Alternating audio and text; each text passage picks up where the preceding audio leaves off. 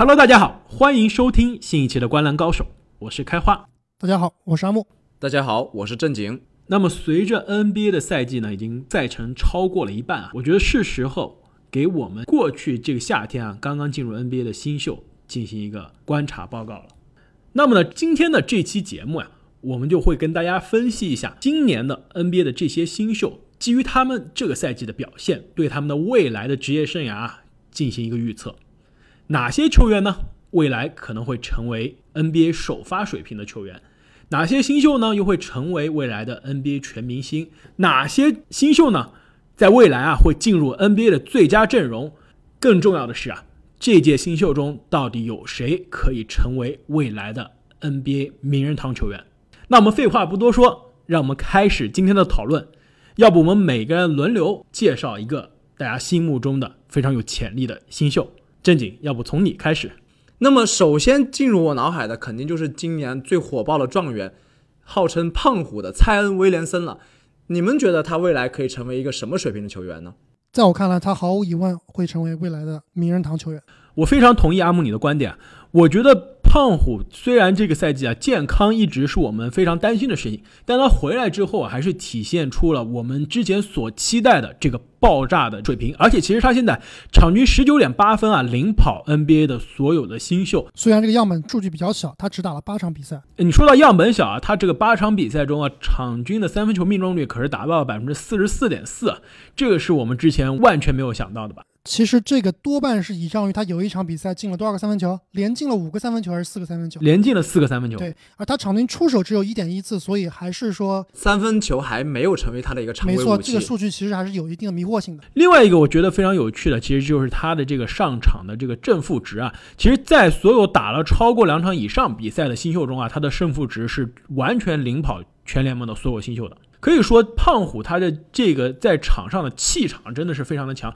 没错，之前我们特别担心他的是，他在大学里面啊碾压这些大学生，担心他的身体素质其实是面对大学生来说非常优秀，但是面对真正的成年人，特别是高大壮硕的 NBA 内线，到底能不能有那么大的竞争力？其实，在最近的几场比赛里面，我们还是看到他在身体上。还是能碾压对方的。确实啊，除了在跟字母哥的直接对位中略微有些吃亏之外，胖虎基本上是碾压了其他人。这个我不同意。你有没有看那个球？呃，你说的是哪一个？就是和字母哥对位的时候，字母哥抢到后场篮板，蔡恩呢在字母拿到篮板之后，硬生生的把球啊抢走了，完全靠自己的上肢力量，完全不虚字母。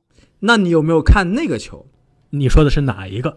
那就是。蔡恩面对字母哥强行上篮，在空中滑行了非常久之后，还是被字母哥大帽山下。这样一看，不是五五开吗？我觉得蔡恩的这个这个天生的魔力啊，还体现出在另外一个数据，就是其实他现在 NBA 统计啊，他上场之后，他的每一个投篮，将近百分之八十，要么是投进了，要么是自己抢到了自己的前场篮板。这个真的是让我想起了一个。动画里的人物，那就是樱木花道，就是我在篮下，我要么自己扣进，要么我就是自己给自己刷板。没错，那场比赛我也记得，他可能是大部分的进球啊，都是靠这个二次篮板进的，可见他的弹速真的是非常非常惊人。所以啊，正经，你介绍了这个胖虎，那你觉得胖虎的未来职业生涯会是什么样的一个水平呢？虽然两位对胖虎的评价非常的高啊，但是我觉得呀。名人堂真的是一个非常严格、一个非常高的一个殿堂，在我这里，我真的对所有能进入名人堂的球员有非常高的敬意。那么胖虎呢？除了刚刚开花说到的这个伤病问题以外啊，虽然他前几场表现都非常的优异，但是我还没有见到他持续高效稳定的输出，所以我在这里还是对他进入名人堂啊画上一个小小的问号。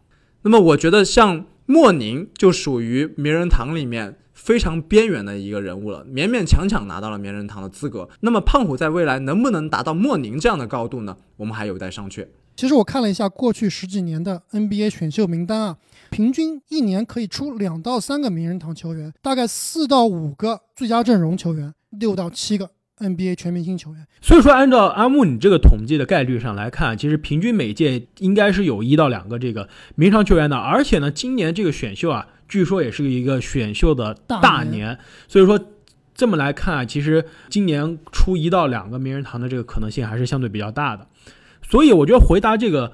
正经的刚刚这个问题啊，其实我觉得名人堂它毕竟是一个，确实是个神圣的地方。但是呢，其实它的选择的标准啊还是相对比较主观的。你刚刚提到的这个莫宁啊，其实比如说雷吉米勒，比如说手套佩顿，比如说人类电影精华多米尼克威尔金斯，甚至比如说，其实很多人都不一定知道，就是在马刺效力过的这个里奇蒙德啊，其实很多球员他职业生涯的这个荣誉啊还是非常有限的，但是最终还是进入了名人堂。所以我觉得回到胖虎啊，我觉得胖虎在我这边的模板其实非常清楚，就是爵士查尔斯巴克利。而且呢，我觉得无论是他们在身材上、打球风格上都很像。我觉得未来他们的职业生涯的轨迹啊，也很可能非常的类似。这个我非常同意啊。其实我最近看 Zion 的比赛，真的感觉在看巴克利啊，他的必杀技就是这个篮下背打转身，然后往里冲，靠身体、靠力量碾压对手。那么，既然我刚才提到每年可能有一到两个名人堂球员，那么不得不提我的下面这一位，我觉得他未来一定是一个名人堂球员，他就是今年的最佳新秀莫兰特。其实吧，我觉得莫兰特在我这儿其实是一个非常纠结的存在。我想把他放在名人堂，但是呢，我觉得还有点犹豫。我觉得如果他可以再进一步证明他自己的话，我愿意把他放名人堂。目前，我现在把他放在了 NBA 最佳阵容水平的这样一个球员，我觉得未来他肯定至少能进三到四次 NBA 的最佳阵容。之前我一直都说莫兰特是我的宝藏男孩，但现在他已经不是宝藏男孩了，因为大家都知道他的实力啊，也圈了很多粉，他已经成为所有人的宝藏男孩。没错，我说一下他是如何进入我的视野的吧。其实我是在去年看这个 NCAA 的疯狂三月啊，发现一个大学是从来没有见过的，叫穆雷州立州立大学。然后呢，看很多新闻说这个球队啊。很弱，但是呢，就靠那么一个人带进了这个等于说是 NCAA 的季后赛啊。所以呢，我就看了两场他们的比赛，发现莫兰特这个人真的跟普通的大学生不是一个级别的。当时我就圈粉了。我觉得阿木圈粉你了肯定是他的第一场比赛，就是他的那个三双带球队晋级这个下一轮的那场比赛，你说是不是？没错，当时最火的肯定还是这个 Zion 胖虎了。而且我们也知道，Zion 跟别的大学生啊，他也不是一个级别的，主要是因为他的身体太过强壮了。其实莫兰特啊，我觉得他跟别人不一样的是，他在球商上是碾压普通大学生的。说到这个球商啊，我不得不说，我这边对于莫兰特的这样一个模板，其实很多人说莫兰特身上看到了年轻的韦少或者是罗斯的这个身影啊。其实我觉得莫兰特比年轻的时候的韦少和罗斯啊，都是一个更好的组织者，就是说他的这个球场上的视野以及他的球商啊，体现出来的是更加成熟的一个感觉。所以他其实让我看到了一个。韦少的爆发力加上年轻的基德的感觉的一个一个很奇怪的组合。其实很多人当年在球哥进入联盟的时候，希望在球哥身上看到的这些素质啊，我们现在在年轻的莫兰特的身上已经看到了。没错，他其实，在当时的大学的球队里面，包括现在的灰熊队啊，都是全队的大脑。他呢，对球场的判断非常的冷静。其实他最吸引我的就是他的传球视野和。传球技术了，而且当时我看 NC 的时候，并没有太关注他的身体素质，只是觉得他特别像球哥。说了这么多啊，我们来看一下莫兰特这个赛季的数据：场均得到十七点六分，三点五个篮板，七点零个助攻。不过他这里还有三点二个失误啊。从这个助攻失误比来看，如果他要成为一名所谓的名人堂级别的球员的话，我觉得失误这一项还有待提高。这个我非常同意啊。但是作为一个新秀来说，最不稳定的就是他的失误。和他的投篮命中率，对，其实我这个补充一下，就是参考一下韦少的第一年的这个 NBA 的数据，他当年呢场均只有五点三个助攻，是远低于莫兰特的，但是他的失误啊三点三个，是跟莫兰特现在是差不多的，而且当时的韦少的投篮命中率啊可是不到百分之四十，只有百分之三十九，而莫兰特今年的投篮命中率其实接近百分之五十了，作为一个组织后卫来说，其实相当夸张的。还有你刚刚提到这个场均十七分七个助攻啊。其实你看一下他的场均上场时间，其实是在三十分钟以下的。场均能拿到十七分、七个助攻，并上场三十分钟以下，这个在历史上只出现过一次，就是骑士的传奇控卫马克普莱斯。还有正经，我想跟你说啊，灰熊现在战绩是西部第八。我们知道赛季前啊，市场对灰熊的预期，包括我们之前做节目对灰熊的预期啊，都是非常非常低的。我想问你们一下，你们想一想，有没有哪一个球队的头号球星是一个新秀，而且这个球队呢？还是在争夺季后赛的球队，在你脑海里面能不能想出一个人的名字？哎，我能想到，那就是零三零四赛季的甜瓜卡梅隆安东尼。当时的他。单核可以说作为一个新秀啊，单核带队把球队也是带到了季后赛的西部第八名，呼声可是比老詹还要高。当时，那这个是不是也能印证了我的莫兰特也能进名人堂呢？那还是先等甜瓜进了再说吧。我觉得这个经过阿木一顿吹嘘之后，莫兰特在我这里的印象分提高了不少。那么我把他放成一个名人堂边缘球员啊。那我觉得我要提名的这个新秀呢，其实虽然是今年的新秀啊，但其实是去年参选的，因为受伤的原因呢，一直没有打球。今年啊，好不容易复出了，那就好像是又受伤了。呃，对，目前好像又受伤了，那就是掘金队的麦克波特 MPJ。之前的节目啊，我们也吹了挺多 MPJ 的，在我看来啊，他是有希望进入 NBA 最佳阵容的。我发现你们俩对这一届的新秀真的很看好哎。我觉得 MPJ 我可以把它放成一个比较稳妥的全明星球员，但是我们想想最佳阵容都是一些什么大神啊？我觉得他还没有到最佳阵容的资格。我觉得 MPJ 啊，让我觉得他有可能进入最佳阵容的最大的资本就是他的天赋，无论是他的身体天赋还是他的球商。其实我们之前一直在说啊，掘金是个其实是一个非常年轻，但是对年轻人又不友好的一个球队，就是因为他争夺的是季后赛的比较靠前的名额，球队阵容的深度呢又很深。其实波特啊，场均上场啊只能上场十四分钟，但是他在这十四分钟中的这个效率啊真的是非常高，有十四分钟可以贡献八分和四点四个篮板。关键是他的这个效率呢，投篮百分之五十，三分球百分之四十三，罚球百分之八十。就是在新秀赛季，虽然这个样本量啊很小，但是他就可以贡献非常高效率的五十四十加八十的这个命中率组合了。其实我对波特这么看好，主要是因为他的自主进攻能力和他的投射。所以啊，我给波特的这个模板啊，是一个身体素质更爆炸、运动能力更强的。加利或者托比哈里斯的这样一个角色，就是说可以打三，可以打四，投射非常出众，得分非常出众。但是呢，我觉得他比这两位老将啊，他的这个身体天赋啊，真的是强很多很多。那么，其实今年我印象很深的一名新秀啊，也是和莫兰特同队的布兰登·克拉克，我觉得他的未来是一名全明星级别的球员。其实正经啊，你喜欢克拉特，我非常的意外。如果说莫兰特是。阿木的宝藏男孩，我我觉得克拉克就是我今年新秀中啊，我最先发现的这个宝藏。克拉克让我印象最深的，其实就是去年的拉斯维加斯夏季联赛，他应该是拿到了这个夏季联赛的 MVP，并且他在这个夏季联赛中啊，表现出来的这个攻防两端的统治力啊，让我真的是非常的吃惊。一个年轻的新秀就有如此成熟的表现，而且这个赛季他的这个命中率啊，真的是我觉得刚刚。阿木说：“莫兰特的十七加七是前所未见的，他的这个命中率，别说新秀了，就是在现役的其他成熟的球员中，我觉得我都没见过百分之六十一点四的投篮命中率，百分之四十二的三分球命中率，以及百分之八十的罚球命中率，这个的组合真的是可以说是效率魔王。你知道他为什么能打这么好吗？因为他们的组织后卫是莫兰特。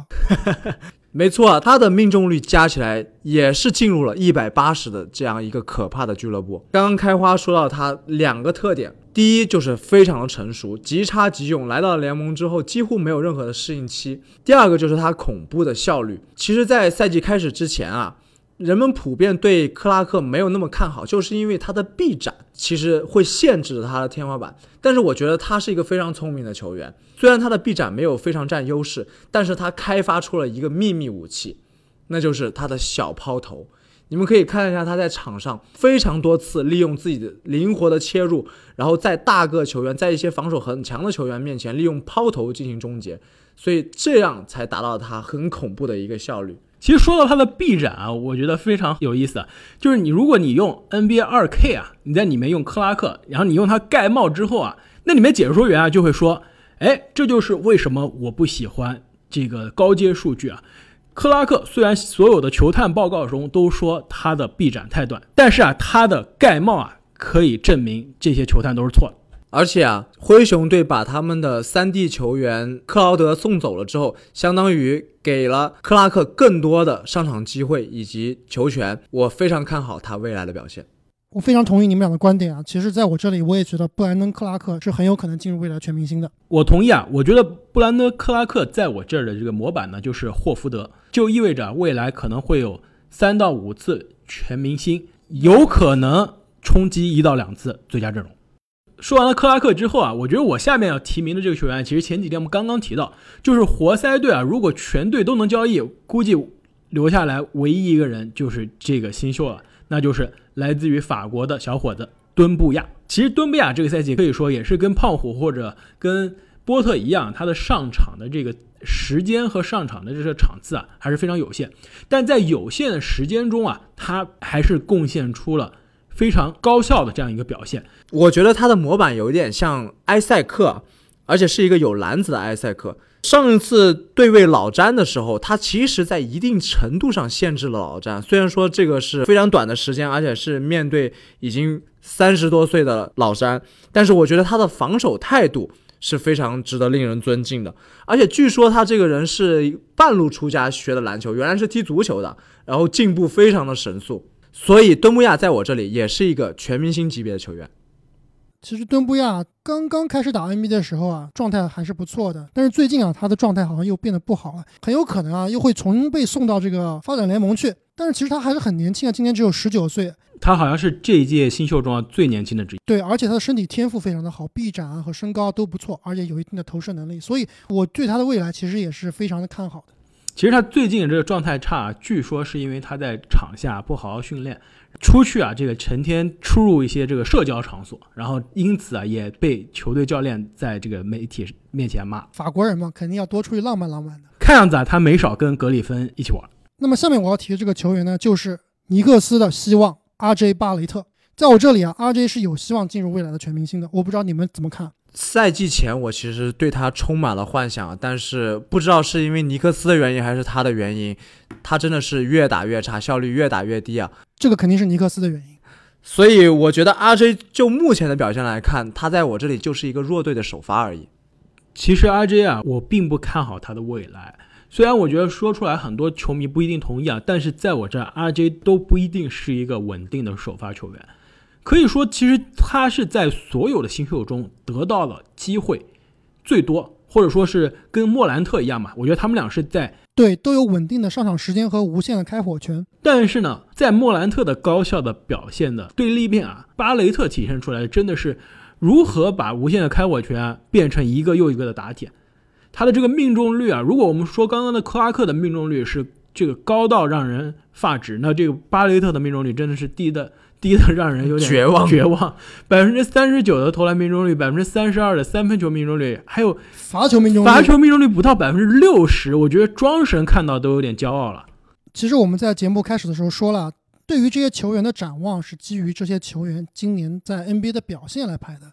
但是呢，在我看来啊，新秀这一年看数据是不能完全看出水平来的。很多新秀在过去的几年啊，打出非常爆炸的新秀年，而打了两年 NBA 就消失了。很多新秀呢，在第一年默默无闻，但是后来一下就变成了全明星，甚至变成了 NBA 最强的几个人。所以第一年啊，我们主要的还是看这个球员的潜力和他有没有这样的天赋。我觉得 RJ 在这里啊，其实是有这样的天赋的。阿木，我觉得你的观点我同意啊，就像你刚刚说的，很多新秀打得好，拿了最佳新秀，比如说埃文斯，比如说麦卡威，比如说新秀级巅峰的詹宁斯。你说的第二个情况啊，就是新秀赛季打得非常差。后面呢爆发了，其实我觉得很多是新秀赛季或者说职业生涯的前两年根本没有足够的时间，比如说西亚卡姆，比如说字母哥，比如说吉米巴特勒啊，他们职业生涯的前两年可以说是上场时间非常的可怜，但是一旦他们上场了二十五分钟到三十分钟之后啊，立刻体现出来的就是另外一番样子了。所以说巴雷特其实新秀就已经场均三十分钟了，但是呢他的表现还是让人非常的绝望。其实我这里有一个也许跟未来巴雷特比较类似的例子啊，就是国王队的福克斯。福克斯在第一年也是高顺位被国王选走，也是寄予了厚望，给了他很多上场时间。他第一年数据十一加四，命中率也只有可怜的百分之四十一。但是他第二年呢，马上就变成了一个十七加七的水平，效率也提高了很多。所以啊，我希望巴雷特啊能成为未来的福克斯。那么最近状态火热，号称。热火英雄哥的 C 罗，你们怎么看？我觉得他也是有潜力进入未来的全明星的。我觉得全明星我不同意，但是他应该会在 NBA 的球队啊有个稳定的首发的位置。其实我觉得 C 罗呢，他体现出来的其实就是现在 NBA 最需要的能力，对最需要的这个技能点，那就是外线的投射能力。可以说他是这一届的新秀中呢。三分球威胁，我觉得是在外线威胁最大的。其实他现在场均呢，三分球命中率啊将近百分之四十，并且场均命中超过两个三分球，是领跑 NBA 的所有的新秀的。没错啊，C 罗的投射能力确实是让人垂涎三尺。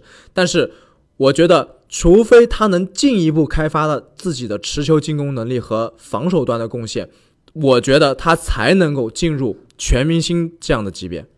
那说完了一个年轻的侧翼呢，我觉得我下面要提名的也是一个年轻的侧翼，那就是克利夫兰骑士队的未来加兰德，并不是加兰德，而是他的队友凯文波特 KPJ。其实我觉得很多球迷会意外，为什么我们提名的不是加兰德呢，而是 KPJ 呢？我觉得在我看来啊，波特是一个更加全面的一个球员。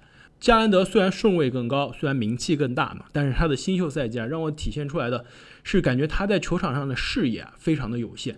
骑士双毒，对，都说他的模板啊是可能是利拉德，但是我真的我觉得他跟利指导的这个新秀赛季的表现啊差距太远了，有可能呢是因为他的队友啊这个塞克斯顿真的是非常的毒，信不传，对，把这个加兰德啊年轻的加兰德带坏了。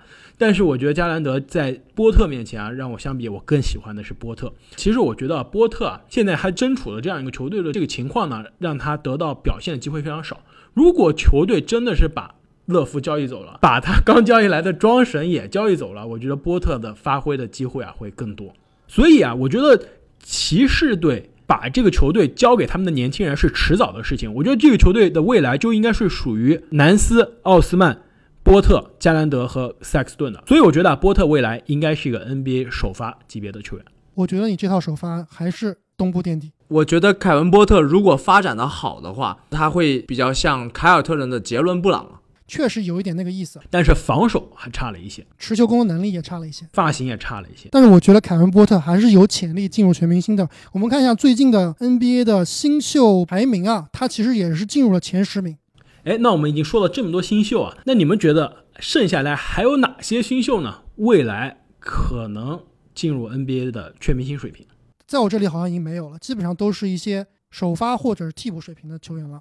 没错啊，我这里也没有了。我觉得有很多的新秀啊，表现都非常不错，可以进入球队的首发，但是全明星级别我们还需要继续观察。那我们每个人啊，再提两个，每个人觉得。印象深刻的未来可以成为 NBA 首发水平的新秀，那我先开始啊。我觉得啊，七六人队啊，今年新秀啊，马蒂斯塞布尔可以说是被大家忽略的一个非常有潜力的年轻人。我不知道他未来能不能进入 NBA 全明星，我不知道他能不能进入最佳阵容啊。但是我觉得他会是这个所有的新秀中啊，最有可能进入 NBA 最佳防守阵容的球员。为什么呢？因为他其实现在已经进入了七六人队的轮换，特别是在理查德森受伤之后啊，还一度成为了球队的首发。球队看中的呢，并不是他场均四分的这样一个得分水平，而是他在所有新秀中最强的防守能力。其实他的上场时间有限，但是如果你把他的数据啊放到每三十六分钟来看，他每三十六分钟啊可以贡献。二点六个抢断和一点五个盖帽，可以说是放在全 NBA 所有球员中来说，都是防守效率非常可怕的，并且我觉得他很多时候他的防守成熟度啊，并不是这个数据可以体现的，他让人在球场上看到年轻的伊戈达拉，甚至是泡椒的防守级别的水平。其实我想提的是老鹰队的今年的年轻双枪，年轻双枪。没错，就是雷迪什和亨特这两个人，我觉得在未来都是在 NBA 有潜力打这个稳定首发的。甚至雷迪什啊，我觉得如果打得好的话，还有希望进入全明星。你就这么看好这位寒冰射手吗？其实啊，我们去现场看了这个老鹰队的比赛，雷迪什其实给我留下的印象非常非常深刻，就是打球啊，真的非常非常的华丽，技术也不错。但是呢，就是进不了球。场均的命中率啊，百分之三十五，真的可以说是在所有的打球上场时间比较多的新秀中是就妥妥的垫底了。但是他良好的身体素质，包括他的华丽的球风啊，其实还是一个可造之材。我觉得他的这个队友呢，同样是新秀的亨特啊，可能是体现出的是另外一面。呃，如果说啊，二十岁的雷迪什他的上限更高，天赋更高的话呢，二十二岁的亨特呢，就是一个地板更高，可能上限没有雷迪什那么高的一个球员。他给人感觉就是作为一个新秀非常的沉稳，而且他的防守呢，明显会比雷迪什更加成熟。所以说，我觉得这两个新秀呢。代表了不同的风格，也可以说是在老鹰的这支年轻的球队啊，未来会有非常多的机会。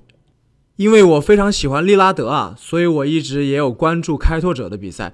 我觉得他们的这位新秀利特尔其实是一位非常有潜力打首发级别比赛的球员。其实他在安东尼来之前已经是首发了。没错，我觉得我最看好的他的一点也是防守。他在防守中其实是一位非常聪明的防守者，不容易失位。而且你们如果有看过他跟西卡对位的那一场比赛的话，其实他跟西卡的对位是有声有色，毫不怯场。可以说啊，如果他能早生个五年，搞不好他就成为了开拓者锋线的解药了。正所谓是君生我未生，我生君已老。我下面要提的这个新秀呢，可能很多的听众都没有听说过，但是啊，我敢大胆的预言。他很可能是所有的新秀中啊，今年在季后赛最有机会表现的新秀之一了，那就是猛龙队的落选新秀泰伦斯·戴维斯。很多说，哎，这个球员的名字我完全没有听说过，但是我觉得戴维斯，他不仅现在已经是 NBA 的首发了，他未来在很长一段时间内都会成为 NBA 稳定的首发球员的水平。其实他体现出来的也是 NBA 现在最需要的技能点，那就是防守和三分球。戴维斯啊，作为一个新秀啊，他的命中率也是非常的可怕，投篮命中百分之四十八，三分球命中率百分之四十三，罚篮命中率百分之九十。就是说，他作为一个新秀呢，也是进入了一百八十俱乐部，并且啊，他的得分效率啊非常的惊人，每三十六分钟呢可以贡献将近十七分、七个篮板以及三个助攻。可以说，现在的猛龙呢，在走了卡巴伊之后啊，其实他的侧翼非常的缺人，尤其是他的这个鲍威尔呢，今年呢又因为受伤，无限期缺阵。可以说，戴维斯很好的顶上了这一块球队的这个阵容中的短板。今年的季后赛啊，猛龙能不能走得远，不仅是要看他去年夺冠的几个功臣，更要看他年轻人的表现。没错，他过去五场比赛场均可以得到十七分啊，也是非常非常惊人。而且猛龙这一波十五连胜，其实他也是功不可没。还有一个名气非常大的，就是我之前非常喜欢的热火队纳恩，他其实也是一名具有稳定首发能力的球员。其实，在我这里还有一些球员，也是未来能够达到 NBA 首发水准的，包括鹈鹕队的海耶斯和亚历山大沃克，还有篮网的阿伦的小兄弟克拉克斯顿。还有黄蜂队的 P.J. 华盛顿，以及步行者的空间型内线比塔泽。我觉得还有一些这个高顺位的新秀啊，虽然这个赛季呢非常让人失望，但是呢还是有潜力的。比如说森林狼的科夫尔，以及我们刚刚提到的骑士队的加兰德啊。另外我一个我想提到的是，现在刚刚受大伤，要这个可能面临赛季报销的雷霆队的巴泽利。还有很多新秀其实名气很大，我们还是没有提到，比如说亚洲的希望巴村磊。可以说，八村磊啊，这个赛季非常的不幸。我们之前说过啊，他这个赛季受了一个非常痛的伤，然后最近也是刚刚伤愈复出啊，但也不影响啊，他场均十四分是所有的新秀中排名第四的。但是我感觉他的防守真的是有点差。据说呢，他的高阶防守数据啊是全联盟所有球员中倒数，而且啊，他的这个上场的正负值呢，也是在所有打了两场比赛以上的新秀中啊，妥妥的倒数第一。其实我觉得巴孙磊是有一点点被高估的，在我这里，我觉得他其实是不如易建联的。另外一个呢，就是我们之前说过啊，开赛季初打的非常棒的这个新秀呢，小格林，那就是勇士队的帕斯考，之前一直排在这个 NBA 官方新秀榜的前几名啊，但最近已经跌出前十了。还有呢，就是北卡出品的公牛后卫啊，可惜不是帮主啊，那就是控球后卫科比怀特。他其实有相当的天赋，但是我觉得他最大的问题啊是他的投篮选择还是非常非常的不成熟，很有可能走歪了就变成詹宁斯那条路了。那我们聊完了今年的新秀啊，大家对于今年的新秀总体的感觉是如何呢？我觉得今年所有的新秀的表现还是基本达到了我的预期，也是比较符合选秀前大家所谓的新秀大年。虽然我对新秀的预测都非常保守啊，但是我觉得这一届还是出了一些精彩绝艳之辈的，比如说胖虎莫兰特。我倒是觉得这届选秀呢，不一定是所谓的新秀大年。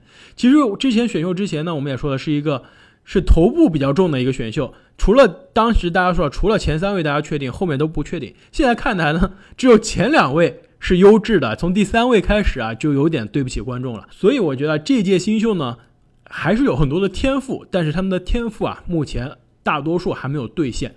我觉得还有很多的时间。去开发他们未来的潜力。那听众朋友们，我们今天聊的新秀啊，你们觉得哪些球员被高估了，哪些球员被低估了，或者说我们漏掉了你心目中的哪一个未来之星呢？有没有漏掉你的宝藏男孩？请大家在留言中告诉我们。那今天我们就聊到这里，我们下期再见，再见，再见。